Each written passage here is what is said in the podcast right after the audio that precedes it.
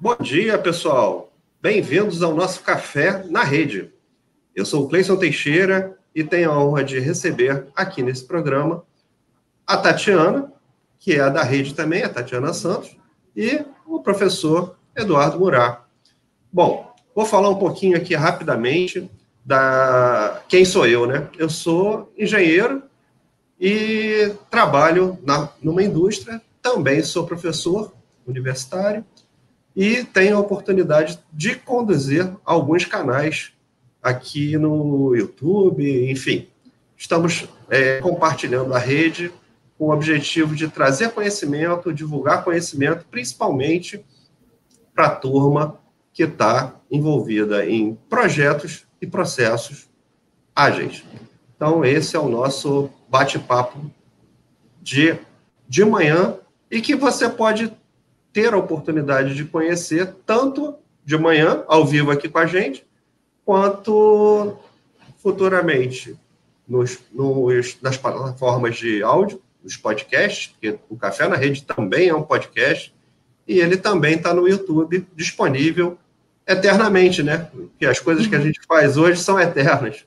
Então, muito bom a gente poder ter a oportunidade de deixar esse legado aí para a turma. Tati, é com você. Olá, é um prazer estar aqui novamente com vocês nessa live, falando hoje sobre comunicação em projetos. É, o meu nome é Tatiana Santos, eu sou profissional de processos já há 15 anos, atuei em algumas empresas de médio e grande porte e também né, sou bastante interessada aí nesse assunto de projetos, afinal, né, quem não trabalha com projetos? Então, hoje é difícil. É, então, assim, nós pensamos nesse tema, né, que é um tema muito desafiador, né, muito discutido na, na gestão de projetos. Sabemos que na gestão de projetos tradicional, a comunicação ela se aplica desde a fase do planejamento, do escopo, prazos, custos e é, recursos humanos, qualidade, riscos, né? Temos várias fases aí, áreas de conhecimento. Então, é, a partir do, do momento que é autorizado o projeto, né, no termo de abertura, o gerente de projeto tem a grande missão de gerenciar a comunicação até o final do projeto. É, então, né, tem restrições, enfim. É, já os métodos ágeis, né, as metodologias ágeis chegaram para enfatizar mais essa comunicação em tempo real. Né? Então, assim, de preferência aquele famoso face-to-face, -face, né, olho no olho, e a gestão de projetos tradicional, né, ela predomina mais a questão da comunicação, da, do, desculpa, da documentação. Então, mas quem vai falar mais sobre esse assunto aí é o nosso convidado, professor Eduardo Murat. Fala aí, Eduardo, vou passar a palavra para ele. Bom dia, bom dia. É um prazer enorme estar aqui com vocês, Cleison, Tatiana. É ótimo estar aqui com vocês. Obrigado pelo convite. Já que vocês perguntaram quem eu sou eu na fila do pão, é uma pergunta complexa. Talvez seja o pai, leitor da Sofia até porque eu já fiz muitas coisas. Eu comecei na elétrica, na engenharia elétrica, e estou no extremo oposto hoje. Mas uhum. o que eu aprendi uhum. lá sobre como pensar processos, até hoje faz parte de mim. Então, eu sou professor de duas faculdades, da UF e da UERJ, mas sou consultor há quase 30 anos, já passei por sustentabilidade, fui lá na sustentabilidade, desenvolvimento territorial, que eu fui começar a trabalhar com lideranças e entender a importância de, ao ter um grande projeto, às vezes eram projetos que transformavam a realidade de um território inteiro. Como é que você se relaciona com o ministro que está ali, com o vereador, com a liderança comunitária, com a empresa que está naquele lugar? E como é que você faz com que eles tenham algo em comum e consigam lidar com aquele projeto da, de forma uníssona, né? Então, lá que eu fui olhar essas coisas. Quando eu te encontrei, Tati, no curso lá de BPM Ágil, para mim foi extremamente interessante, porque para quem trabalha em desenvolvimento territorial, em sustentabilidade, como eu trabalhei durante quase 20 anos, quem trabalha em comunicação ou marketing, tudo é projeto. Tudo é processo. Uhum. A gente não Sim. aprende isso na faculdade, você o tempo todo está fazendo um projeto, com começo O tempo fim. todo, na vida pessoal e profissional. A nossa vida é um projeto, né, Eduardo? inacabado, graças a Deus. sim, sim. É, na verdade, a gente não pretende acabar esse projeto. Né? Esse projeto não. ele acaba por decurso de prazo, na verdade. Exatamente. Exatamente. Agora dizem que a gente vai até os 150 no máximo, né? Que as células não aguentam mais que isso. Pois é, eu espero. Quando eu tiver com 149, replanejar alguma coisa na minha vida. Não é? Muito Mas, bom. Em linhas gerais, é isso, Tati. Eu sou um profissional prioritariamente de comunicação e que trabalho muito com desenvolvimento de lideranças hoje em dia, né? ou com reputação uhum. para lideranças. Uhum. Legal falar dessa questão das lideranças, Eduardo, porque é assim, a gente sabe que quando quando está quando tá conduzindo um projeto, e eu sou gerente de projetos também, então eu conduzo projetos na indústria aí, e a gente sabe da questão da liderança e fica sempre aquela dúvida de quem é o verdadeiro dono do projeto, né? É o cliente? É o gerente do projeto? É quem está patrocinando o projeto? Quem é esse cara, né, que está ali, que é que fala assim, bom, tá bom, quem é o dono desse negócio, né? E, e isso é sempre um problema normalmente político, né, para se resolver, né? Esse é o ponto. Mas vou te dizer uma coisa, talvez meio que a contramão do que as pessoas dizem, e me perdoe. Mas talvez o grande dono, não que tenha poder, uh, seja o cliente que vai lá na ponta usar o teu projeto. Que é para ele. É uhum. este indivíduo, esta mulher, este homem, essa pessoa que vai usar o projeto. Talvez ele tivesse que realmente ser o dono e tomar decisões. Até por isso que é interessante a metuagem, né? Que você traz esse cliente para dentro do projeto e dialoga com ele, minimizando essa diferença entre o que eu quis dizer, o que eu disse efetivamente, e dizer também quer dizer o projeto, a entrega, Sim. e que a pessoa uhum. recebeu ou, entende, ou entendeu daquilo. Então, é, ele é, é mais participativo, né? Exatamente. Reduz riscos, reduz prazos, reduz custos. Sim. Mas realmente a questão política faz muita diferença. Você coloca um gestor do projeto que às vezes está hierarquicamente abaixo de alguém que está no projeto, porque é meio Sim. matricial impõe uma, impõe, coloca uma proposição que foi decidida pela coletividade, aquele ser sem luz que tem poder. Né? É, ser sem luz é ótimo. a gente não pode falar que a pessoa é um ser sem luz. Não, a gente até pensa isso. Isso. Jamais você vai dizer isso para ele, imagina. Né? Não, é, com certeza. Mas assim, é, é, é, é bem interessante essa visão, porque a, o projeto, né? Ele, ele costuma existir, porque aquele cara que vai receber o projeto é que está bancando essa história, né? No final das contas, esse pedido vem dali, né? Então, assim, eu, eu, eu falo da, da, questão da dificuldade de saber quem é o verdadeiro dono, é lógico que a gente sabe que o dono é, é o cara que está bancando ali aquele claro. projeto, né? Mas, assim, ele, dá, ele, quando ele banca, ele tem lá algumas premissas que ele tem para gente, que, olha, tem que respeitar um prazo, tem que respeitar um custo e tem que ter uma entrega dentro daquilo que eu estou esperando, né? Então, são aquelas, aqueles três requisitos básicos lá do, do, do projeto. e aí ah, você já tem sim. um problema de comunicação. Eu posso chegar para você e dizer, uh, Cleison, eu sou o dono do projeto, realmente ele tem um objetivo, ele está investindo algo para ter um retorno sobre uhum. aquilo, né? Porque ele é bonzinho. Tá? Qualquer um. Mesmo em sustentabilidade, uhum. a gente tem. Cleison, eu queria que você fizesse um projeto que fosse econômico e que não é passe do limite um quantitativo pouquinho. de dinheiro X. Ele até te deu um parâmetro uhum. quantitativo, tá bom? Uhum. Mas o que é econômico? É aquilo que você fez, desenvolveu com pouco custo ou que no, na sua implantação reduz mais os custos operacionais e gera maior margem de lucro. Se ele não te diz isso, você fica um pouco solto nesse processo. Sim. Então, nesse ponto aí que ele já fez a delimitação do que ele queria, é importante que ele troque com você, entenda o que você percebeu sobre isso. A gente normalmente não faz, ah, não, Cleison, né? Você é super experiente. E se é. eu tiver que explicar para ele, não é o Cleison que tem que estar tá ali. É uma falha é. clássica, tá? É, é, a inferência, né? A, a, a, talvez a principal falha da, da comunicação, né? É a Exato. gente inferir que o outro entendeu aquilo que a gente disse, né? É. É, por isso que é bom fazer, fazer os tratos, né? Uhum. E escrever os tratos, para que fique claro para todo mundo, não é isso? Exatamente. Eduardo, é, tem Sim. uma pergunta que a gente queria... Interessante, assim, que... Pode falar, Tati, fala. É, pode, pode falar. Com o surgimento, né, desses, desses métodos ágeis aí que é, tem, é sustentado por três pilares, né, que a gente sabe que é inspeção, adaptação e transparência. Eles vieram, né, com assim, com um comportamento do uso da verdade, né, da, da transparência nas suas comunicações, nas informações, essa, nas ações e decisões, né? Então, assim, é, a pessoa principalmente que que trabalha, né, que, que, que conduz a equipe, que facilita né, o trabalho da equipe, ela precisa confiar nas informações que ela está tá recebendo, né, e para fornecer informações. Então, essa troca aí é bem importante, ela deve ser honesta, né? E estávamos falando aí antes da live, né, Eduardo, que a comunicação ela requer essa honestidade, né? Porque para você ouvir você é, precisa ser humilde também, né? Então. Tatiana, talvez a maior habilidade de um bom comunicador não seja falar, escrever, desenvolver um chart interessante ou um dashboard. Seja ouvir uhum. as pessoas com uma audição que a gente chama de escutativa, mas empática. Uhum. Entender a pessoa e, se possível, qual é a motivação do que ela está fazendo e te dizendo. Porque nem uhum. sempre, qualquer um de nós é capaz de, com precisão, na linguagem para o outro, porque a comunicação é para o outro, expressar o que está pensando.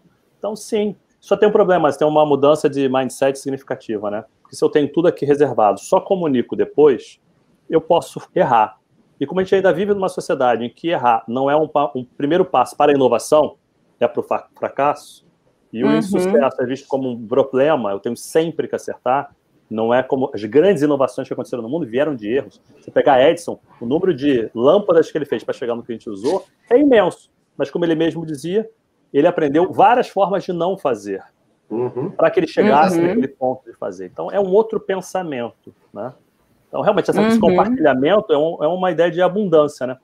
Olha, eu estou até aqui, Cleison, eu sei que você não é dessa área, mas como é que você me ajuda nisso? Então é mais rico o processo. A transparência torna mais rápido, mais rico e mais simples de você comunicar. Sim, sim. Deixa eu, eu já introduzir aqui o nosso companheiro Telson no nosso papo. Telson está aqui com a gente. Bom dia, Telson. É, Eduardo, você tem algum caso onde você teve problemas de comunicação com o dono do projeto? Alguns. Boa. A lista é grande, Telson. Mas vou contar um, só não vou poder contar o nome do santo, até porque é uma pessoa importante. Não, é claro, é claro que não. Né? Adoraria, mas não posso. Né? Ah, o que aconteceu na situação específica? Eu trabalhava dentro de uma empresa e fui selecionado por uma série de questões para liderar uma área inteira, ok? Já tinham passado várias pessoas em um prazo muito curto de tempo. Quando a gente colocou, ele, como a uh, Cleison falou, ele colocou um conjunto de premissas. Só que quando eu tentei checar com ele, olha, tá bom, mas essa premissa aqui tem essas variáveis. Como você acha que é mais adequado? E comecei a fazer esse checking com ele. A primeira coisa que ele me disse foi, mas se eu tiver que te explicar o que eu estou pensando, não o que deveria ser. Não precisava ser você aqui. Eu, tá, engoli, não deveria ter engolido. Organizei, fui apresentar. Quando eu apresentei a primeira vez, a primeira parte do projeto, que eu tracionei já, não estava usando métodos ativos, mas já estava agindo como, tá bom? Trouxe uhum. ele para esse primeiro brainstorm, esse primeiro debriefing. Ele, mas você não teve tal insight, porque eu li um artigo, não sei aonde, eu, e você não compartilhou o artigo com a gente, por quê? Eu não obrigatoriamente cheguei nesse, eu cheguei nesses outros que você também não conhece. Enfim, uh, como é que foi o. Como é, é o nome do nosso interlocutor? O Telson que fez a pergunta.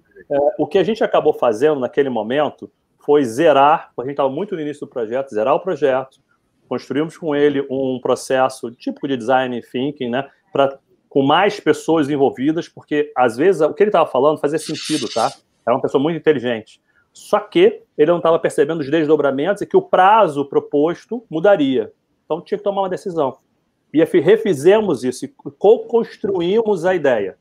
Quando a gente fez isso, uhum. o projeto fluiu. Porque aí ele conseguiu entender a diferença entre o que ele estava imaginando, o que, que, era possível e o que a gente iria fazer efetivamente. Então eu tive que dar um passo atrás, porque se a gente ia uhum. amargar isso ao longo do caminho como um todo, e ele não, não naquele momento, hoje já não é mais assim, ele mudou bastante, é, ele ia sempre achar que, poxa, mas você que não me entendeu, tinha esse, esse processo. Quem não entendeu foi o outro. Não. O erro da comunicação normalmente está em quem emite, que não entendeu quem é o outro para quem está falando. Uhum. É, é, essa, isso é uma premissa da comunicação, né, Eduardo? É, o, o, emissor é o responsável por comunicar, né? É. Então, se, eu, se às vezes a gente até dando aula, né, acontece a gente faz lá e dá a explicação e aí pergunta para a turma se entendeu. Aí numa turma fica todo mundo parado olhando para tua cara, né? E ninguém, ninguém tem até, o pessoal tem até vergonha de falar que não entendeu, né? Exato. E, e eu acho que isso é até um erro comum na metodologia típica de dar aula. É, exato, mas yeah. dentro de projetos também. Numa, nessa mesma empresa, num outro projeto que a gente fez, aí já tinha a ver com o design da interface de um sistema que eles já tinham, porque o sistema era poderosíssimo, mas a uhum. interface não foi pensada para o usuário. Ela estava na lógica de quem construiu. Uhum. Isso gerava custos e uma demanda de pessoas para operar o sistema, quando ele era necessário dentro do processo, muito grande. Como eu tinha chegado de fora, sem os vícios, eu não participei da construção do sistema, uhum. né, nem daquele procedimento de trabalho. E fui posto para trabalhar naquele sistema sem ter um treinamento, que é outra coisa típica, né? Você não comunica Sim. como é que são os processos e as premissas. Sim. Fiz o que sempre faço. Conforme eu fui usando, fui fazendo, abrindo um, um, abri um Excel e fui pontuando o que, que deu certo, o que deu errado, que foi o caminho, quem me deu suporte. E vim fazendo as minhas observações. No final do primeiro período de uso daquilo, primeiro semestre de uso daquilo, eu cheguei para o meu chefe direto e disse: olha, a gente tem um problema aqui, ó. Olha o índice de erros, olha o, tipo, o processo típico e quais são as soluções. Mas olha aqui o sistema por trás. Se a gente alterar a interface, não era o sistema, Cleuson, uhum. isso era mais interessante. Cleison, a gente não tinha que mudar o sistema. O sistema era muito bom, é muito uhum. bom. Mas eu preciso mudar a interface aqui, ó. E essas limitações que não são do sistema, são configurações do sistema. Eles não levaram, sem brincadeira, eles não levaram um mês para fazer o ajuste. A gente trouxe input dos alunos e das outras uhum. pessoas. Ele reduziu o índice de reclamação na ouvidoria de. Vou dar um número qualquer para vocês aqui, tá bom? Uhum. De 100 reclamações dia para uma reclamação dia. De uma equipe de 70 pessoas envolvidas nisso para quatro pessoas envolvidas nisso. E reduzir um tempo é muita coisa. Uhum. Por quê? Eu estava de fora. E isso é uma outra questão que a gente está em processo. Por isso que é legal nos livros. Você traz a, a percepção não de quem está ali desenvolvendo o trabalho, que já entra Sim. nos seus vícios naturais, você traz uma visão de fora que encurta o seu processo de chegar até lá. Então, não sei se eu respondi o Telson antes, mas eu teria várias situações distintas, inclusive nesta mesma pessoa em outro projeto, que quando as pessoas começaram a dizer, ah, o projeto Fulano e Beltrano está indo bem, ele acabou com o projeto, porque os projetos tinham que ser sempre dele. Uhum, Aprendemos. Projeto de fulano que estamos desenvolvendo, projeto de fulano que estamos fazendo. Ok. Uhum. É o perfil de quem é o dono do projeto e do dinheiro. É. Eu, eu até, Eduardo, eu tenho uma consideração a respeito disso. Eu já implantei alguns sistemas de software, né? Uhum. E eu sempre e eu fico, lógico, né, como gerente de projeto, fico ali no sanduíche entre o cliente e a empresa que está fazendo o desenvolvimento do, do software, né? Uh, e aí eu falo para a empresa o seguinte, cara, bota quem usa o sistema lá na tua equipe de desenvolvimento, porque quem desenvolve não usa. E aí não sabe o que está acontecendo. E aí, quando, quando o usuário pega o programa para usar, que é mais, mais ou menos isso que você está falando, né? É, ele pega o programa para usar e não tem ali o, o, o, ele tem um monte de dificuldade porque o sistema não foi pensado para o usuário, foi pensado para o desenvolvedor. Sim. Não tem a experiência do usuário ali. Né? Então, isso acontece em outras linhas também, mas assim, é, é, eu acho que especificamente na, na para software, isso é, é, uma coisa muito latente. E com isso que você disse tem um dado interessante. Eu estava conversando com uns amigos meus do IBGE esses dias, eles estavam usando um sistema de uma empresa de grande porte, e isso aqui, ao usar, e as pessoas também têm conhecimento de, de tecnologia, né? Eles foram vendo possíveis brechas e outros usos do que dos, dos recursos do sistema. Uhum.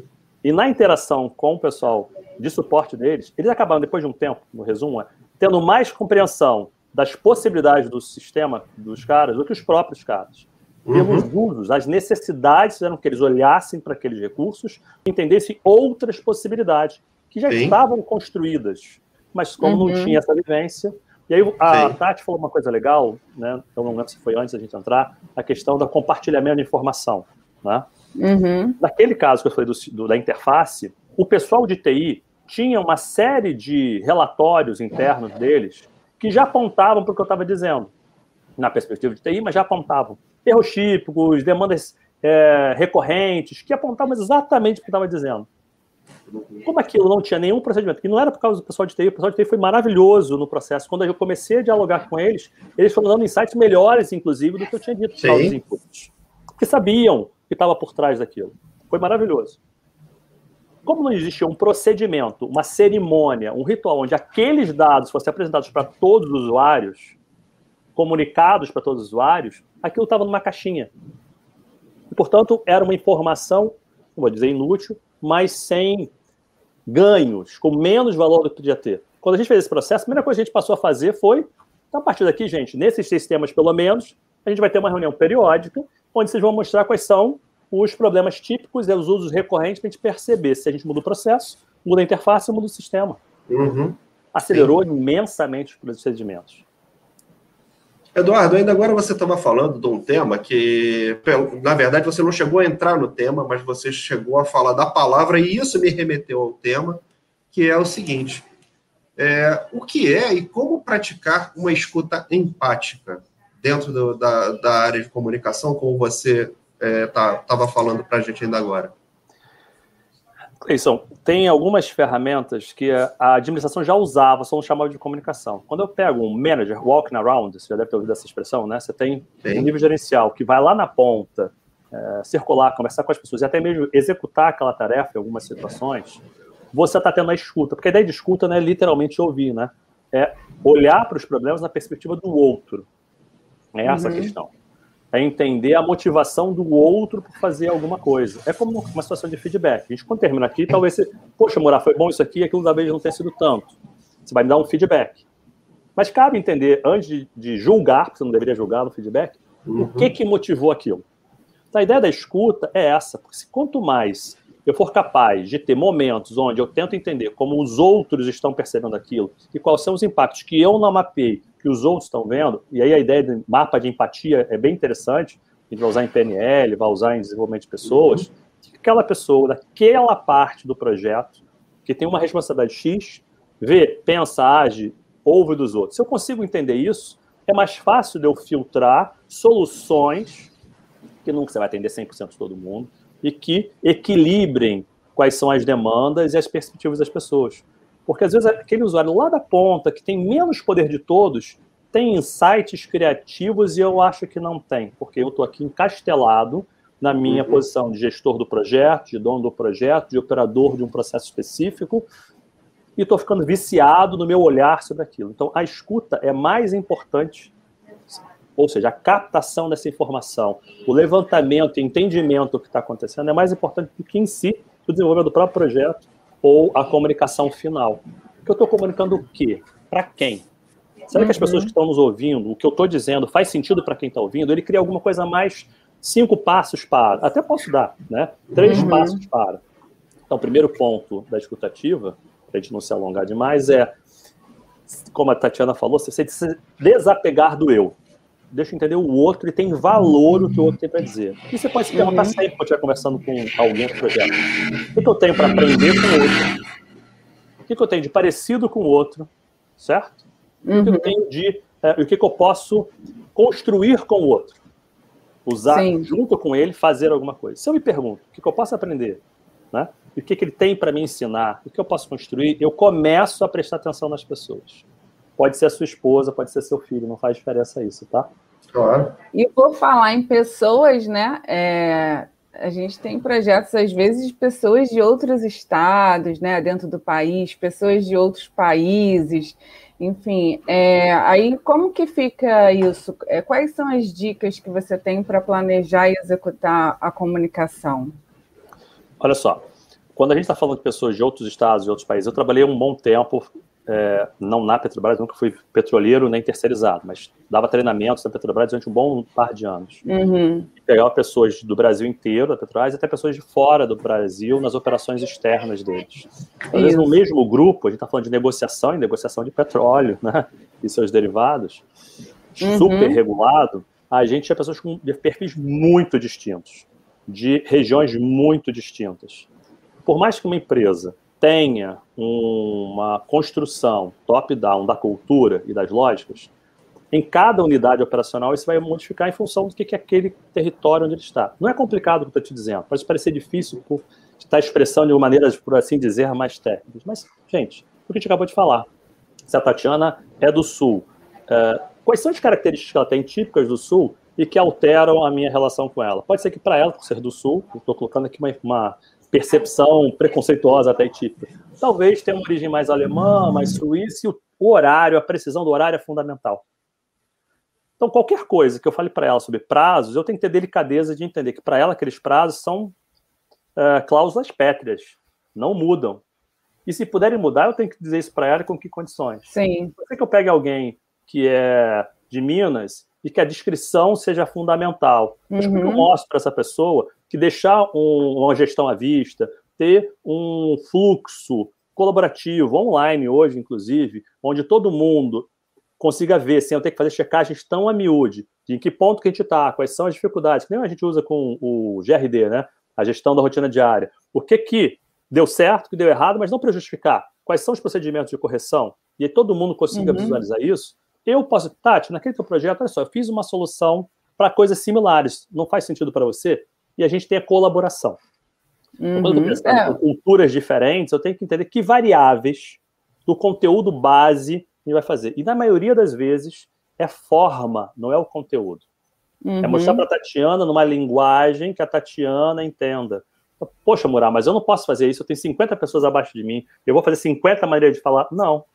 Ao construir o seu dashboard, ao construir o seu relatório, ao construir as cerimônias que você vai fazer, você precisa trazer uma, uma diversidade de recursos, sempre com linguagens distintas. Então, tem que ter uma coisa mais gráfica, pessoas são mais visuais e que tem um tipo de é, prática cultural. Sim, então, tem que trazer sim. alguma coisa, e assim eu vou balizando esses elementos. Uhum. Todo mundo, de alguma maneira, será atendido.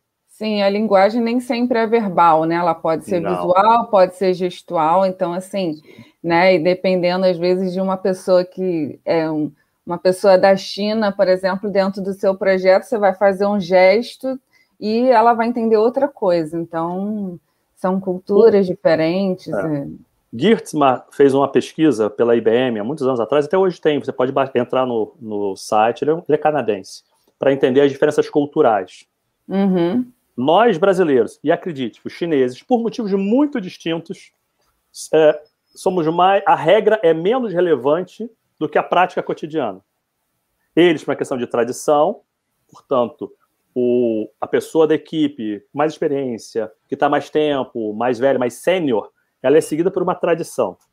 Portanto, uhum. a regra determinada pela organização é menos importante do que o que a liderança formal e informal propõe para você. Eu tenho fidelidade a esta liderança. No Brasil é por outro motivo completamente diferente. Mas a gente avança ou não avança o sinal é, dependendo do horário do lugar que você esteja. Tá? Que a regra é condicional. Um, uhum. Dessa mesma pesquisa, um alemão médio, um suíço médio, regra é regra. Compra-se. Se eu quiser, eu uso os protocolos corretos para mudar a regra. Então, eu posso dar uma instrução é, em bullets para um alemão e ele vai seguir. Ele pode questionar uhum. no início, discutir com você, mas uma vez que está estabelecido, ele vai seguir. É claro, a gente está falando do estereótipo, né? da lógica média daquela cultura.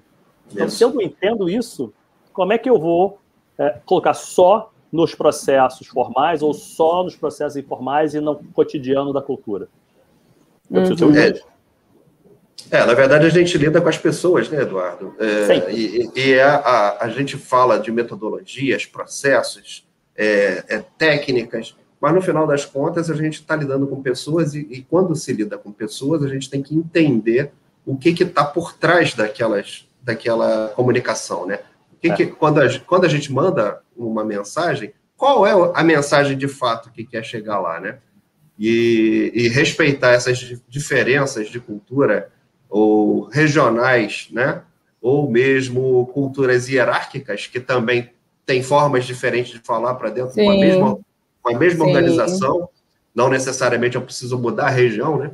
É, às vezes eu vou falar com um público que está na alta administração é de um jeito, que eu vou falar com um turno com a turma que está ali mais no operacional é de uma maneira um pouco diferente, para que a linguagem flua e, e, a comunicação, o recado seja dado, né? Sim. É. Eu estava agora, eu tenho, hoje é um grande amigo, mas eu tive um, durante muito tempo eu treinei, ainda treino vice-presidentes, CEOs, executivos de alto escalão de empresas de engenharia, de TI, né? A lista é grande. justamente em como falar em público. Em público não quer dizer dar uma palestra. Isso que a gente está fazendo é falar em público. Uhum. Uma reunião de kickoff de um projeto é falar em público. Uma reunião de decisão é falar em público. Tenho que me comunicar com outras pessoas que não seja fiz um relatório e entreguei, por mais que o relatório também seja comunicação. E ele tinha uma coisa que é exatamente o que está dizendo. Ele foi demandado pelo seu CEO de uma grande corporação no Brasil para implantar uh, um processo de avaliação que a gente tipicamente usa o NetScore, né, o, o NPS. A gente normalmente usa em relação varejo, com cliente final. Eles são uma indústria. Isso em poucos exemplos neste caso, mas tinha um enforcement do CEO, tá bom? Uhum. Cumpra-se. Naquela relação é isso. Mas ele precisava do buy-in dos vice-presidentes todos. Uhum. Como é que ele faz isso? Primeira vez que ele fez, ele colocou todo o procedimento, quando ele veio para mim, todo o procedimento, levantamento, pesquisa, estatística, era tudo que justificava aquela metodologia. Eu disse, tá, mas isso, tá, isso tudo aqui é só para chancelar, né? Mas o presidente já disse para fazer, o presidente já aprovou. E ele é entendido como uma pessoa crítica, extremamente inteligente. E se ele já aprovou e mandou você fazer, por que você está me mostrando isso tudo aqui? Isso é para você, né? Para você mostrar para o presidente, eu entendo, mas para os vice-presidentes, para que, que você está colocando isso? Primeira pergunta que eu fiz para ele. Né? Porque se não tem um propósito claro que eu estou dizendo, não funciona. E aí ele fez, ele entendeu, ajustou e incorporou na fala dele, porque ele tinha pouquíssimo tempo, ele foi organizando uma narrativa onde a cada etapa do projeto ele mostrava os riscos e os benefícios para cada um dos vice-presidentes. E antecipando questões como, por exemplo, poxa, mas eu já estou com uma pipeline gigantesca, como é que eu vou incorporar isso? E ele já veio apresentando a solução para minimizar o cara tá aqui, pô, mas eu tenho que fazer tal coisa, como é que eu vou implantar isso agora? Ele já veio acrescentando e conseguiu o buy dos caras no final. Porque ele tinha um objetivo. Não era explicar o processo naquele momento. Uhum. Mostrar o processo é para mostrar a fluidez, quais são os pontos, quem faz o que em que momento. Ele queria que as pessoas aceitassem e bancassem para as suas equipes que aquele projeto deveria ser implantado. E depois entendesse os detalhes. Ele só queria o buy Uhum. Então, que ele tinha que falar de uma maneira. Quando isso já foi feito, que ele desdobrou para os níveis hierárquicos, ele pegou uma parte central, que era o que estava sendo feito, para quem estava sendo feito, quais eram os objetivos, e fez uma adaptação de abertura e de fechamento para cada um dos grupos, porque o que cada um dos grupos ia fazer com aquela informação, aquele processo era diferente. Uhum, sim, um ações, ações diferentes, claro. Ações diferentes. Então ele foi adaptando tanto o material quanto a linguagem, a motivação, porque ele queria coisas diferentes de cada um dos grupos. O que, as pessoas fazem? Não, está pronto aqui o meu material, está pronta a minha fala, a mesma reunião com todo mundo. Só que eu falo com o cara do financeiro, quer saber quanto é que é o TI, ROI, VPL, uhum, prazos, sim. destempos. Aí vou falar com o cara do marketing, quer saber reputação, relacionamento com os clientes, quanto é que vai melhorar o meu posicionamento de marca. Sim. Estou falando com o CEO, coloquei 10 reais, quer saber quanto eu vou ter de volta, meu amigo. Diz aí para mim. É. E eu falo a mesma Sim. coisa? Não faz sentido. É, não faz nenhum sentido, né? E no final todo mundo quer o mesmo resultado, né? Sim, no final, das, no final das contas, todo mundo está interessado de quanto vai ter de retorno. Seja ele financeiro, de produto, de marca, de imagem, de, enfim, todo mundo quer o retorno desse negócio. Bem interessante. O, é. o, o, o Telson mandou mais uma pergunta aqui para gente, que é a seguinte: quando você aplicou o mapa de empatia, quais foram as suas maiores dificuldades durante a aplicação? O mapa de empatia tem várias maneiras de serem aplicadas, tá? E inclusive você pode partir do mapa de empatia e fazer uma outra, um outro canvas seu. Não porque ele não deixa de ser um grande canvas, né? No final do dia. Mas talvez a maior dificuldade seja entender, e você tem que ter com a pessoa que você vai pressupor no primeiro momento. Você tem que mapear com ela, com aquele perfil de pessoas. O que ela está sentindo. A gente tem dificuldade de entender as nossas próprias emoções. É como a palavra resiliência que a gente está usando o tempo todo, inteligência emocional. Que as pessoas entendem como sendo aturar qualquer coisa e nunca se estressar. Mentira e mentira. Né? A resiliência não, não é isso exatamente. Como inteligência emocional. Até, é até porque não se estressar não depende exclusivamente da gente, né? Vamos combinar que isso, o, o, o, se estressar ou não se estressar é uma reação natural que a gente tem em relação a alguma coisa. Né? É. Claro. Tá? E o que o pessoal de inteligência emocional de, de resiliência, que está aí também, vai falar é ter. Porque a emoção, que é o nível básico, você vai ter de qualquer maneira. O sentimento você analisa e processa. Então, o gatilho, ele vai acontecer, ele é involuntário, de uma certa forma. O que eu faço com aquilo é que eu posso desenvolver. Né? E o que eu faço aqui, em alguns momentos, pode ser realmente ignorar e seguir adiante e ressignificar aquilo, mas às vezes é reagir. Às vezes a emoção correta a ser usada, portanto, o sentimento, é a reação. E é isso que a gente esquece. Não é aquela coisa da pessoa sem plástica, que não se emociona. Não. As emoções fazem parte das pessoas mais produtivas. Elas estão engajadas. Aquilo é visceral para elas. É claro, uma pessoa que o tempo todo está destemperada, temos um problema, Houston. Né? Mas é, mas, faz parte do, mas faz parte também, né? Assim, não, é, não é o melhor do, dos comportamentos, não. mas a gente conhece alguns comportamentos e sabe que a gente também tem que aprender a lidar com alguns comportamentos. Né? Por isso que o mais difícil é entender o sentimento que nem a gente, a gente não tem nenhuma. Hoje em dia já tem escolas que fazem isso, mas a gente não tem nada na nossa formação na família, às vezes, tem, mas nas escolas, na escolaridade, que trabalha a nossa inteligência emocional. Então, a gente tem dificuldade em entender o que está sentindo e por que está sentindo. Às vezes, você vai uhum. falar com um executivo ou com um par, e para tentar entender o que está acontecendo naquela cena, você está vendo sua reação. Mas o que motivou a reação, porque aquilo é uma consequência. O que motivou Sim. aquela reação? Ou aquela apatia de alguém da sua equipe que você tem um esforço enorme para fazer ela participar e se engajar. Por quê? Então, entender isso é o mais difícil para mim, tá? Ainda assim, dá para fazer. Uh, e claro, isso é minha dificuldade, Eduardo Murar, de usar. Outras pessoas vão ter outras tantas dificuldades. Mas a verdade, né, é que a, a dificuldade da gente entender o momento da pessoa é porque a gente não está vivendo a, a, vida da pessoa, né? Então, acho até natural quando, quando isso acontece. É, é lógico. Quanto mais perto a gente vive dessas pessoas, mais fácil de entender o que está acontecendo. Né? Claro. Mas como a gente lida é, gerindo projetos, né, essas coisas não ficam tão. É, as, pessoas não estão tão perto assim o tempo todo para perceber esse momento e lidar com esses sentimentos, às vezes depende de habilidades, né? É, que é o que o gestor ou o gerente lá de projetos ele precisa desenvolver de certa forma, uma habilidade específica de lidar com os diferentes tipos de reações, porque é natural. O teu cliente, às vezes, ele está satisfeito com o teu projeto, mas ele não está satisfeito com você. Pode acontecer. Ou o inverso. Ou o inverso. Ele está satisfeito com você e não está satisfeito com o teu projeto. Ou você não está satisfeito com o teu cliente, que também tem. É, é assim, somos seres humanos, né? E aí tem uma coisa lá de negociação que cabe aqui, né? E aí, se você até me perdeu, eu posso depois comentar sobre um, um, fluxo de comunicação, porque a gente vai, às vezes, para o projeto e achando que, não, já tem a cerimônia X, vou usar o Kanban de maneira Y, vou usar. E eu não planejo o que eu vou dizer, com que linguagem e com que frequência, porque eu apenas uso o que a metodologia me disse. A metodologia é ponto de partida, ela não é uma camisa de força. Né? Eu posso combinar metodologias o tempo todo. Né? Mas quando a gente está falando sobre essas lógicas de interagir com as pessoas, eu preciso sempre que possível, sempre que possível, compreender como é que aquelas lógicas, que, que sentido aquilo faz para o outro, porque toda a comunicação é mediada pelo grupo. Então, quando você me diz, olha, tem fulano que está reagindo de tal maneira, mas o que está acontecendo naquele grupo? Aquela ação modifica aquela cena de que forma? Esse, essa é, é a pergunta que você vai sempre ter que se fazer, tá? Então, o, o, as falas que você está colocando, né, sobre como é que as pessoas vão se é, organizar dentro do projeto, as dificuldades que a gente tem de comunicar, a gente tem porque a gente não organiza o que vai fazer na premissa.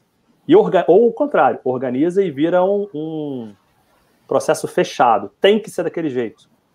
E você já participou uhum. de projeto, Tatiana, também. O teu projeto é uma possibilidade, né? Ao longo do caminho você tem que ir revisando, é, são ciclos, né? Você Sim. vai revisitar e dizer, deu certo, deu errado, me aproximei, me afastei, o que, que eu faço? Eu rodo um PDCA se você quiser. Né? Você vai ajustando ao longo do caminho. Só que a gente uhum. traçou a meta e vamos embora. Tem que ser desse jeito. Mas o cenário mudou. O contexto mudou. Pensa qualquer um de nós que estávamos pré-pandemia com projetos na cena. Que tinha uma maneira de fluir. Sim. Entrou isolamento social. E agora? Não, temos que cumprir porque o vice-presidente, o CEO, o dono, o acionista já aprovou talvez não funcione. Certo? É, talvez, seja, talvez precisemos replanejar, né? Sim. Que é isso, que é o caso, né? Ou até mesmo parar aquele projeto, porque Ou alguma parar, coisa não né? mais urgente. Exatamente, exatamente. Né? E como é que eu não faz mais sentido. Pode ser que esse projeto não faça mais nenhum sentido agora. E por Exatamente. falar em pandemia, né, a comunicação aí dos projetos ficou bem desafiadora aí, é, pra, à distância, né, pelos canais de comunicação que as pessoas passaram a utilizar mais, né, o WhatsApp, videoconferência, enfim. Mas ficaram porque a gente está fazendo com a comunicação que a gente já fez em outros momentos, com outras questões onde inovações aconteciam. Uhum. Ah, em sala de aula, né? O Cleison está em sala de aula, a Tati eu não sei, mas a, a, a gente está tentando forçar a barra de pegar o que a gente fazia no presencial e empurrar dentro do digital. É uma outra coisa. Eu tenho que reconstruir. Tem coisa Sim. que eu vou fazer igual, tem coisa que eu vou fazer diferente, tem coisa que eu vou eliminar, Uhum. tem coisa que eu vou acrescentar. Essa nossa interação aqui, que até tá fluida, super legal, e a gente, a primeira vez que a gente conversa assim, Sim. no presencial seria ainda mais fluido. Se estivéssemos todos na mesma sala física, porque tem uma reação física do Cleison, tem um Sim. detalhe de uma caneta que ele pegou que me dá a percepção, que eu estou lendo, Uhum. Uhum. escutar e também tem a ver com isso, tá, Cleison? Eu estou Sim, lendo claro. as reações corporais do outro. Mesmo se eu não tenha treinado isso, é nativo. O bebezinho entende a mãe não porque ele entendeu as palavras, porque Sim. tem uma interação de. Ele olha aquilo, é um grande cientista, todo bebê é um grande cientista, né? Talvez os maiores. Ele olha, chorou, ela fez uma coisa. Chorou de novo, ela fez de novo. Chorou de novo, ela fez de novo. Então, peraí, chorar dá tal reação. Uhum. Ele está processando isso de várias formas. Sim. A gente E como- lê. E como que a gente entende esse tipo de choro, né? Já Né? mapearam, teve É. uma, uma enfermeira que mapeou, se eu não me engano, 60 tipos de choros diferentes, que tem 60. O, o número pode ser Caramba. maior, tá? Mas é um número muito grande e Nossa. de motivações das crianças. E pelo que eu entendi, eu li muito rapidamente o artigo, que isso é comunicação também, é meio que Uhum. universal, né? Como não tem a linguagem, palavras Uhum. e sentidos daquela comunidade aplicado, isso é meio que universal, como as microexpressões faciais. Mas estava te falando assim, aqui na interface, eu tenho uma série de modificações do processo. Porque se a gente estivesse junto, eu estava observando, como eu disse, as reações físicas. Sim, a respiração, o olhar do Cleison É, a PNL, Tatiana, PNL É fala isso. isso, ensina isso pra o gente. tempo né? todo. Exatamente. É, o é- é engraçado? A PNL tem uma base que não é tão nova. A gente fala de PNL como se fosse uma coisa super moderna. Sim, sim, se vocês conhecem esse livro aqui, sim. do Napoleão Hill. Ele é do final dos 1800, tá? Aham. né? Para você entender que está lá atrás, a coisa está aí, é do Uhum. humano. O É. humano não Uhum. mudou, a tecnologia mudou. Então, a, a tecnologia ela vai mudar algumas coisas. Se nós três estivéssemos trabalhando juntos, fazendo, e tivemos uma reunião, e agora eu fiquei responsável por fazer um relatório da reunião, porque toda reunião tem que ter, né? Uma organização prévia, um convite claro, que diga o, o que é aquela reunião, qual é o entregável da reunião, quem deve participar, qual o tempo, teria que ter. A gente não. Vamos para a reunião sobre comunicação e projetos. Para. Eu me preparo como. Minha função será. Né? Mas Uhum. fizemos. Só que a gente está nas baias típicas, né? Eu estou na, na baia 1, o Cleison está na baia 7, a Tatiana na 3. Fiquei com uma dúvida. O que, que você faz? Levanta ali, aproveita, pega um cafezinho, né? No café Isso. da manhã. Tati, você lembra disso aqui? A minha anotação está confusa. Me explica isso aqui. Bababá. Ah, beleza. Eu não levei 30 segundos. Voltei. O que, que a gente está achando que tem que fazer no virtual? Ou marca um streaming. A gente está num, num momento de hiper-streaming desnecessário. E Harvard já mostrou, na pesquisa que eles fizeram em Harvard, nos Estados Unidos, que para a gente é outra lógica. É que outra coisa, é. interação. Mas, ok, é um indício de que o excesso de streaming que a gente está fazendo para tudo, esquecendo que eu posso fazer um áudio, posso mandar um texto, posso ter um espaço colaborativo num Trello, posso ter várias Uhum. outras formas, Sim. está sendo negativo, está tá reduzindo a produtividade das pessoas. Mas, enfim, eu vou aí e resolvo. Aqui no digital, o que a gente faz? Da pior das hipóteses, para mim é a pior. Eu mando um e-mail com todo mundo que estava na reunião junto. Aí todo mundo me responde por uma dúvida que eu levaria 30 segundos. E responde: recebido, recebido, recebido. Gente, para que, que eu quero saber que o outro recebeu, né? Mas tudo bem, não tem É, problema. até porque as ferramentas já fazem isso pra gente, né? Elas já monitoram Sim. se chegou ou não, né? É, Ah, tudo bem. né? Mas, e aí fica uma linha de texto que vai para lá, vem para cá. Porque para você, eu fiz a pergunta X, você me respondeu com uma outra dúvida. Fiz mais uma pergunta para você, você confirmou alguma coisa. O vai e vem vira uma linha gigantesca é. de troca, mesmo no a WhatsApp. perda enorme de tempo. Enorme. Levanta, vai ali e fala. A gente pode simular isso no digital? Claro que pode. Eu podia, Tati, vamos fazer um áudio agora uhum. pela ferramenta X? Babá, foi, foi, foi, beleza, tá aqui. Ou ainda, eu estou construindo num documento que está online, todo mundo está vendo simultaneamente interferindo. Também pode, mas a gente não está fazendo isso. A gente fez uma pesquisa o ano passado pelo Hub 757 com 757 lideranças do Brasil inteiro para justamente tropicalizar essas pesquisas internacionais, vendo o impacto do que está acontecendo com o isolamento social e a pandemia na realidade brasileira. Tinha todos os tipos de públicos, tá? Homens, mulheres, CEOs, início de liderança, empresas públicas, privadas, com sem fins lucrativos.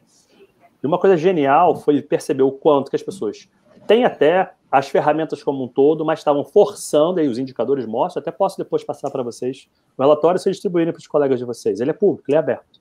Né? Uhum. A gente pouco utiliza os instrumentos digitais com o que eles têm de característica. A gente está usando ainda o instrumento digital para forçar o que a gente fazia no presencial. Tempo é diferente. Eu já estou falando há muito tempo digital. Eu devo estar falando há uns oito minutos aqui, talvez. Vocês talvez achem que eu estou falando meia hora que o tempo do digital é mais compacto. Sim. A gente não faz um comercial de 30 uhum. segundos como na TV. Hoje são 5 segundos e você conta a vida das pessoas. Uhum. A gente precisa adaptar. Então, Tatiana, tem uma diferença significativa de linguagem, formas de uso e dos tempos em movimento, tipo de dinâmica que pode ser feito. A gente tem que aprender esse outro Sim é aqui, nessa é. interface. E, e, fala, e voltando a falar em sala de aula, eu percebo que os alunos estão mais exigentes nessa pandemia, né? Com relação ao, ao conteúdo da aula, a forma como é passada as, as aulas, e, enfim. É, eles estão mais disponíveis, estão em casa, então estão mais atentos, né? Estão com mais tempo para ficar para atenção às aulas, então eu acho que as organizações aí têm que estar mais atenta com relação a isso, né? Até porque não tem outra forma de assistir aula, só online mesmo. É, temos ônus e bônus nessa história, uhum. né? Porque eu talvez tenha mais ou menos a idade do, do Cleison, parece porque, né? Me falta é. Alguma eu, eu, eu tô com alguns cabelos brancos. Alguns cabelos Alguns, brancos, alguns, é. alguns. Não são é. todos, só alguns. tá certo. Mas aprender é uma coisa que é engraçada. A gente, eu trabalho com metodologias ativas, estruturas libertadoras, métodos de facilitação, né, design. Fico, põe aí na lista, a gente vai dizer check, gamificação. Porque sempre achei que essa era coerente. Porque tive professores no Cefet que, em vez de me ensinar as leis físicas, mostrando apenas a fórmula, uh, quando ele falou de Newton, ele foi lá para a mesa de sinuca. Vamos para a mesa de sinuca. A gente teve uma aula na mesa de sinuca. Ele joga uhum. aqui, agora observa o que está acontecendo. E a gente foi modelando a história. Entendeu? Agora uhum. vamos lá para o quadro. E aí mostrou as formas que a gente fez sentido o que estava acontecendo. Sim, claro. Ele já faz, acabava... Aliás, faz todo sentido, né? Não é? Todo sentido. Mas ele construiu uma lógica que a gente não usava, por mais que existissem as metodologias. A gente não dizia que era metodologia ativa, centrada no usuário, no caso, no uhum. aluno, mas já era. Uhum. Então, quando você, já era isso. Então, quando a gente está pensando num, numa transformação do digital, seja na sala de aula ou não, tem uma coisa que às vezes a gente esquece: aprender a trabalho para o indivíduo. A gente é mediador do processo. A gente é hub de informação, mas a gente também não é dono da verdade como um todo. Quando eu. Eu acho que a gente não é dono nem da informação. Né, não, não, pelo contrário. Quando é, amigos é. meus dizem, não, eu fiz um. Você pede, pô, Cleiton, me dá uma ajuda aqui. Você tem alguma matéria sobre tal coisa que eu preciso dar? Isso é um bloco que eu vou ter que falar aqui. Isso. Você sabe mais do que eu. Aí vem meu colega, não, não, porque meu PowerPoint, e ele acha que a aula é o PowerPoint. Meu PowerPoint é uma coisa sigilosa, porque deu um trabalho. É. Você desenvolveu esse conteúdo, você está organizando, pô, é. tá. Você só né? pegou, é verdade, você pegou a informação e transformou numa nova informação. Mas ela é informação já disponível. E eu posso usar o mesmo, mesmo slide que você, sim, o mesmo claro. case. E a minha experiência de vida vai dar uma outra lógica. E o meu grupo de alunos, com o mesmo PowerPoint que eu usei esse semestre, se eu mudei o grupo, mudou tudo. Absolutamente tudo. Mas tudo bem. Então, a gente esquece que aprender dá trabalho. Isso é um ponto. E eu e Cleison certamente aprendemos de uma maneira diferente da que você já aprendeu. tipos de materiais, volumes de exercício. E a gente, eu e ele, que somos professores, fizemos de uma outra coisa. Quando a gente era pirralho, quais eram as fontes de informação? Era o livro, a biblioteca, talvez você tivesse uma enciclopédia, Barça. se você né? tivesse dinheiro. Né? Sim. Se isso. você tivesse dinheiro. Sim. Se tivesse. Que eu, por sim, exemplo, sim. não tinha. Eu não e tinha. Talvez não tivesse uma biblioteca pública perto. Não então, tinha né? também. Né? Então, era o professor, o livro e algo. A nossa biblioteca até era a banca de jornal, né? A banca de jornal oh. era o Google da época, né? Sim, muito. Né? Um avô, um tio, alguém que soubesse Isso. mais. Né? Quando você olha para essa situação atual, vou eu dar uma aula sobre um pitch empresarial, né? Colocar lá os quatro princípios básicos do pitch, né? de criar conexão, mostrar o, o uhum. drama, validar com os dados, mostrar a solução e fazer um call to action, né? Ter um fluxo. Uhum. Eu falei de uma maneira. Nosso aluno que acha que não, ah, eu não gosto de aprender online, tem uns que estão fazendo assim. Todo Sim. dia esse garoto aprende alguma coisa. Com um youtuber, com uma consultoria, não com uma instituição de ensino, aprende num, num podcast, aprende num blog, aprende outras coisas, com outras linguagens. Então, eu achar que eu vou ter que fazer do mesmo jeito, não, mas eu sempre dei aula assim, há 20 anos eu dou aula assim, eu jura? É. O público mudou.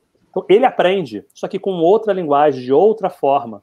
E às vezes ele tem. Ele já, ele sabe muito pouco, ele sabe muito, de, muito pouco de muitas coisas, é. Mas quando eles gostam, eles adensam, eles, descem, eles aprofundam, eles descem Sim. os níveis que forem imagináveis.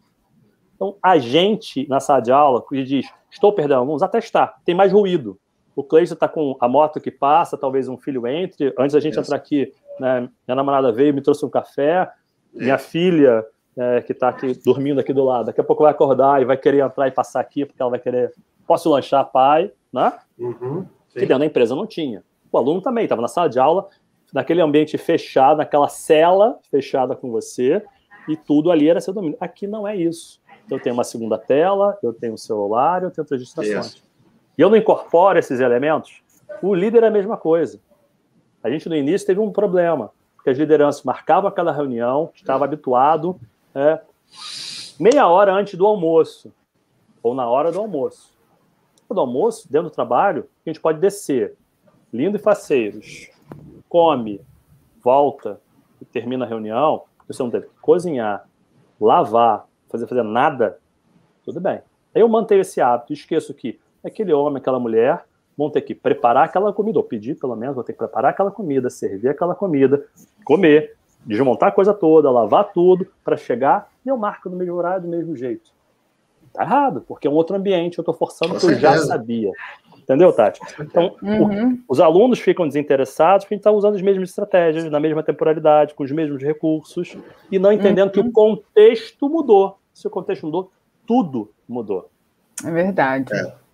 Mudou e... muito. E, e, tem uma outra coisa, perdão, Tati, mas tem uma não, outra coisa, Burak, que é o seguinte, né? A gente, enquanto professor, a gente lidava com aquele domínio da sala de aula olhando nos olhos dos nossos alunos, vendo quem estava com a gente, quem não estava, e de repente você se vê dando aula para uma tela negra. Aí você fala assim: bom, para que todo mundo, né? Para quem eu estou falando de fato? É né? isso aí. Como é, que, como é, que, eu estou interagindo aqui com o meu público e meu público está interagindo comigo, né? Exatamente. que é aquele, é aquele problema da, da, comunicação assertiva que a gente lida, né? É, será que eu sei se a minha mensagem está chegando ou se ela não está chegando. É. Então, assim, isso obriga é a gente também a desenvolver técnicas para fazer com que essa, é. essa mensagem esteja impacta, chegando de maneira adequada. Impacta totalmente na qualidade, né, do, da aula, dos resultados, né, que a reunião precisa. A reunião Sim. é a mesma coisa. É. Tá?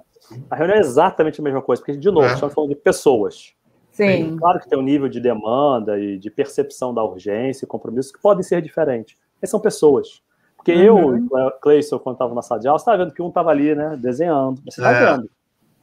Mesmo que as câmeras estejam abertas, eu não sei se o cara está olhando aqui, se ele está anotando, se ele está fazendo um desenho. Eu não estou vendo, está aqui embaixo. Eu vi que o outro estava ali, né? E assim vai. No presencial, o que, que um professor das antigas como eu faz? Continua falando, vai passando para as pessoas, toca. Vai andando vai andando pela sala. Pode aumentar fulano... e baixar o tom de voz, né? Aumentar, baixar. Dar uma acordada já... no pessoal. E às vezes é o contrário, às vezes a turma tava ali, blá, blá, blá, o que, que eu fazia? Eu não gritava, eu ia baixando a voz, baixando a voz. Uhum. Até que algum dos mais velhos percebia que um barulho desapareceu do cena. Sim, né? sim. Aí, fazia, uma estratégia antiga. Antiga. Aqui, né? é. aqui é. você chama as pessoas. Né? Você fala, sim. Anderson, me ajuda nisso aqui. O que você acha de tal questão? Você vai chamando as pessoas nominalmente, você uhum. quebra em blocos. Sim, a é a mesma coisa. Se eu não estabeleço na reunião claramente né, como é que, quem é que vai ser o timekeeper, quem vai controlar o tempo, uhum. quem é que uhum. vai fazer anotações intermediárias, quanto tempo de fala cada um tem, se compartilha ou não compartilha a tela. Se eu não estabeleço as regras de engajamento, uhum. ter uh, reuniões que se resolver em uma hora, quatro horas, e ao final você vai marcar uma nova reunião. Sim. No presencial isso até já acontecia. Mas, como eu disse, se fosse uma sala de aula, eu podia ir lá diretamente abordar a pessoa. Eu chegar, Cleiton, me dá uma ajuda aqui no quadro rapidinho, porque ele estava distraído. Eu incorporava uhum. ele, ele estava fazendo uma bagunça. Uhum. Faz uma coisa para mim, Cleison. Anota essas informações aqui enquanto eu dou atendimento pro cara que eu preciso da tua ajuda. E o cara se empoderava todo. Aqui é muito uhum. Isso que a gente diz é outra coisa, seja na reunião, é verdade. seja na aula. É. Ô, Murá, e, e, falando assim, para terminar, é, tocando no assunto de projetos de novo, você tem alguma dica para quem quer ter mais sucesso, impressionar na apresentação do projeto no kickoff? É, qual é aí a dica que você dá para a gente para para impressionar mais os stakeholders? Tatiana, tem várias dicas. A primeira é planeje para o outro. A segunda é treine a sua fala. Mas, uhum. como eu disse assim, muito rapidamente antes, né, a gente existem fluxos gerais e você pode adaptar você, porque é um erro também eu achar, poxa, o Cleison fala tão bem, a Tatiana fala tão bem, eu vou imitá-la. Não.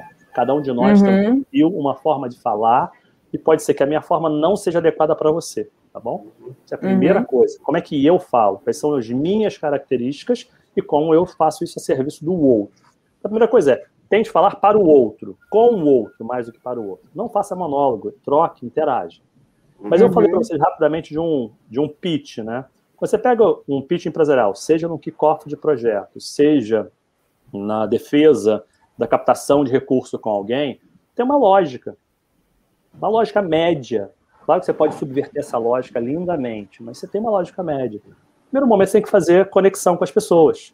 Rapport. Que pode ser contando uma micro história que justifica aquele projeto, né? Pode ser fazendo, usando uma frase emblemática conhecida de todo mundo, ou até de alguém de dentro da sala. Você tem uma abertura, e a abertura não poderia ser só bom dia, agora vamos falar sobre tal coisa. Hum. Uhum. Isso é muito pouco. O meu nome é fulano, vamos. A gente até falou dos nossos nomes, mas acrescentando elementos uhum. aqui. Uhum. Tá bom, mas eu estou fazendo o que é nesse momento? E eu simplesmente dizer, hoje nós falamos, aí eu mostro uma lista, ainda coloco os tempos, aí eu fico amarrado, gerando expectativa na pessoa que ele vai falar cinco minutos e ele fala sete. Já perdi a pessoa. Mas o que, que, é o problema que você está resolvendo? Que teu projeto está ali para resolver que questão? Como está uhum. hoje? O que você imagina que vai acontecer quando isso tudo mudar? Ah, já entendi sobre o que, que eu estou falando nessa história. Está certo ou está errado? Eu tenho que justificar. Então, apresenta os dados internos, dados de mercado, benchmark, seja quais forem os dados que justifiquem aquilo. Para dar relevo, importância e se eu tenho uma diversidade de pessoas na cena, traga elementos que toquem a sensibilidade de cada uma daquelas pessoas na cena. Como a gente falou, de diferentes áreas que eles estão. Certo? O dono é fundamental, como disse o Cleison lá atrás, né? Eu estou falando para o dono sempre, mas eu tenho que falar e ter o buy-in de quem vai participar e executar a história. Entendi. Já sei qual é o problema que eu estou resolvendo, já entendi quais são as justificativas de fazer isso agora, nesse momento, com esses recursos. Mas qual é a solução? que, que vai ser feito, quando vai ser feito, por quem vai ser feito. E ao realizarmos essa atividade, que benefício todo mundo aqui vai ter? No final, faz um call to action, porque é comum. Você termina e diz, obrigado. Tá, mas agora eu faço o que com isso? Quais são os próximos passos? O que você quer de mim? Então, se você tem esse fluxo mínimo, que você pode modificar, claro, eu posso iniciar a minha apresentação fazendo um call to action e no final retomar, claro, não tem problema. Eu posso uhum. modificar à vontade, mas eu tenho que construir isso numa narrativa, tá? Tá. É, é. E até por isso que a gente vai ver, como eu falei assim, eu já quase 16 anos que eu treino executivos. A gente atualmente tem inclusive o, o curso aberto, o Palco M, que na verdade é uma sigla, mas a gente está no palco, né? A gente estar numa reunião fechada, só umas três, E quem quer que estivesse falando está no palco, está na cena, está sendo uhum. visto. E a gente, ele está aberto agora, ele é online. Até quem está aqui, né, a Tati e o Cleice fizeram uma negociação comigo intensa. Vamos ter um desconto especial Opa! em fazer o curso. Aí é bom. Inclusive já está no chat. inclusive já está no chat do, do nosso, da nossa live o desconto lá para o curso. Inclusive, fala um pouquinho do seu curso. Fala para gente. Posso falar. Ele é uma metodologia, né? é uma lógica, né? Uhum. que vai ter a ver com as perguntas que vocês fizeram. Né? No curso é extremamente prático, vocês vão ter fundamentações, é claro, leituras complementares, é claro, mas a graça, negociação, oratória, projetos, você pode ler tudo, mas você só vai saber se você realmente praticar. Né? Você tem que colocar em cena as coisas. Então, ao longo de todo o percurso, de todas as horas do curso, as pessoas vão ter que se apresentar, se expor dentro de um ambiente super de segurança, aprender comigo, com os monitores e com os próprios colegas. Desenvolvendo uhum. a característica que essas pessoas têm. Eu não tenho como impor você fale de tal maneira que faça um gesto, porque agora você é poderoso. Não. Como é que você fala? Certo? Legal. E ele vai entender uma metodologia que vai do planejamento à construção da narrativa e o treino final. Só para as pessoas visualizarem, o P, como eu disse, é uma sigla. O P de propósito. Uhum. Se eu começo a fazer uma fala qualquer e não sei aonde eu quero chegar, para que que é, qual é a transformação que eu quero, eu vou falar muito, até bonito, impactante, e não disse nada. Não teve valor. Então tem que começar com o propósito. Ele é a baliza. É como a reunião de kickoff do projeto. Uhum. É. Ok, esse projeto é o quê, para quê, né? E o que justifica ele. Se eu não sei isso, todo o restante, se eu não tenho as premissas, não faz sentido. O propósito são as premissas. Uhum. Só que eu tenho que entender os agentes de fala. Quem demandou? Quem é você na fila do pão para aquelas pessoas com quem você vai estar falando? Porque uma coisa é o Cleison com os alunos dele falar sobre uma questão sobre comunicação em projetos. Ah, é o Cleison. Aí ele chama o Eduardo Murat e apresenta de maneira X, ah, doutor em comunicação pela UF, faz todo um relatório. Eu digo o mesmo que o Cleison. O mesmo material. As pessoas, nossa, fantástico. Então, quem fala? O que, que eu represento para aquelas pessoas? Uhum. Eu tenho que entender quem são essas pessoas já conhece o tema, não conhece o tema, estão ali obrigados, procuraram. Se eu entendo esses três elementos, quem demandou, quem é a pessoa que vai falar e quem é o público, eu já ando muito. E aí, para a pergunta que fizeram para gente, né? Aí eu tenho que ter um mapa de empatia. O mapa de empatia. Né? É o perfil, qual é o perfil daquele grupo. Se eu sei isso, tá bom, mas assim, que local e com quanto tempo? Uma coisa, eu posso falar, Einstein dizia que você pode ensinar física quântica a uma criança de 5 anos. Claro, eu adapto a linguagem para o imaginário e para a realidade dela. Mas ele podia dizer, eu também posso falar sobre física quântica em 44 horas ou em 4 segundos, 10 minutos. O tempo delimita a quantidade de conteúdos, a sequência, o tipo de atividade que eu vou fazer, dinâmicas, materiais que eu vou usar. Se eu não entendo o local, e aqui, que, é, que plataforma que é, por exemplo. Uhum. Qual é o tempo dessa reunião? E eu não entendo que recursos tem, eu não vou saber como fazer. Eu vou estar, de novo, Tati, fazendo aquela aula que eu dava 20 anos atrás, com como é que é o nome daquele negócio que a gente fazia, Cleison? Que a gente que era uma. Um uh, transpa transparência? Transparência. Transparência. Nossa! né? Ué, mas tá bom. Na época, na época da transparência ainda, foi, ainda era legal, porque assim, a, a gente passou pelo Cuspigis, né? Claro, eu aprendi a montar um quadro, né? organizar o quadro todo. Pô, claro, como não? Olha, eu sou da época da transparência, tá? Aí, ó. Aí, ó. Ah, aí, você não usou em sala de aula, você não produziu. Ah, garota, é diferente. Né? Quem nunca, como aluno, cheirou o, o álcool do mimeógrafo da professora? Mimeógrafo. Pô, espetáculo, você nem sabe que é o mimeógrafo. É, né? é. Então, se eu não entendo o local e o tempo e o contexto da fala, o que está acontecendo naquela cena direta e no contexto maior, eu não consigo saber o que, que é delicado naquele momento, que expressões que eu vou usar, que exemplos eu posso usar, que exemplos eu não posso usar, que naquele contexto serão negativos, por melhores referências que sejam. E aí sim, e as pessoas fazem inverso, né, Cleiton? Agora pergunto quais são os conteúdos, quais são os tops, com que recurso. Vou usar imagem, vídeo, dinâmica, vou colocar um chart de alguma coisa.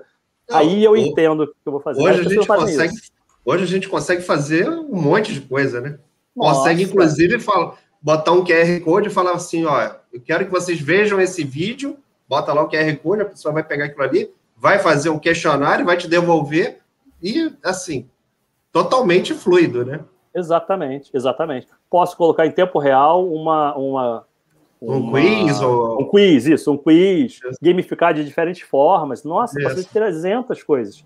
A gente até fazia uhum. no presencial, mas As dinâmicas eram diferentes, a espontaneidade é, era diferente. diferente. Era diferente. E aí sim você vai construir, depois que eu entendi isso tudo, reaparece planejamento. Se você pegasse um projeto, era o que você estava fazendo. Entendendo as variáveis, quais são os riscos, quais são as potencialidades, quais, uhum. e abrindo né, lá no diamante. Fazer a divergência para ter todas as possibilidades, para funilar, prototipar, testar e chegar à solução final. É a mesma coisa, é um projeto. Por isso que ao final eu construo uma narrativa. E narrativa não é contar historinha, mas evitar que eu chegue. Então, um, o propósito diz tal coisa assim, assado. Dois, os agentes de fala lhe diriam que. Conta uma história, conversa comigo, fala comigo. Você é. não é um robô que está lendo uma playlist de tópicos. E você é. não será mais assertivo, não será mais objetivo, não vai gastar mais tempo, nem colocando tudo no slide, só se tiver um suporte visual. É atrapalha, distrai, é ruim. Você não se acha a pessoa. Eu estou falando e você está lendo o que você. Está tentando se achar lá dentro. Está tentando se achar. Nem falar por bullets, porque é chato, enfadonho, demora. Gente, e aí, né? E agora? É que nem colocar gráfico, Cleiton, já deve ter visto isso. É. Você coloca um gráfico lindo, colorido, aí diz: então, é isso. É isso aqui. Qual foi a conclusão que você chegou disso, né? Pô, qual o ponto relevante? Pior ainda, porque acho, não, agora eu vou interagir com o gráfico. Aí diz o que, que são os eixos, já está lá, né? Você diz é. tempo, volume de produção. Porque aqui temos o eixo do tempo, que vai de tal a tal, e aqui temos o volume de produção. Assim. Ok. ok. Me ajuda aqui a tomar uma decisão, filhão. É. Conta para é. mim. Né? Quanto é que eu ganho, né? Quanto é que eu ganho com isso? Exato. Então tem que ter uma narrativa que nada mais é do que construir uma fala que faz, vai gerando sentido e conexões entre os tópicos que você está falando, para trazer a pessoa para dentro daquela sua fala. Uhum. É, não é um monólogo. Legal. Eu já estou fazendo monólogo, imagina. Né? Legal. Excelente, Morá. Só que a gente vai ter que parar por aqui, Morá, senão a gente vai começar agora o, o curso, efetivamente, vamos ter que virar é aqui, ó, vamos, vamos, invadir a hora do almoço do, do pessoal. O café é vai virar um almoço. Mas muito bom. Muito... Muito obrigada, Murá. Foi um prazer. Muito obrigada pela sua maneira. presença aí, aceitado o nosso convite. Foi um prazer, prazer estar gente. sempre. Já sintam-se convidados, eu tenho alguns podcasts também para virem nos podcasts, vai prazer participarem das aulas. Venham, façam um curso com a gente, vai ser muito legal. Vocês vão uhum. curtir, trocar, as experiências de vocês são extremamente relevantes. A gente comunica o tempo todo num projeto desde sim, sim. Da, do, do, da descrição inicial do que é o projeto, a todos os relatórios são peças de comunicação, as cerimônias são peças de comunicação, você tem muita comunicação envolvida. E a gente só coloca, achando que vai ser uhum. preciso, às vezes é muito extenso ou muito quantitativo. E tem que embalar aquilo de maneira que seja transparente para todo mundo. Isso aí, legal. Excelente. Muito bom. Muito obrigado, Buraco, pela sua participação aqui com a gente. Vamos ter, com certeza, outras oportunidades de conversar com você aqui, em breve. É um prazer. Isso aí. Excelente. Gente, muito obrigado. Até mais. Sigam o canal, sigam o podcast e vamos, em breve, receber mais um convidado interessante para conversar conosco aqui e ajudar a gente a entender um pouco mais sobre projetos e processos. Grande abraço, Oi. gente. Fiquem bem. Tchau.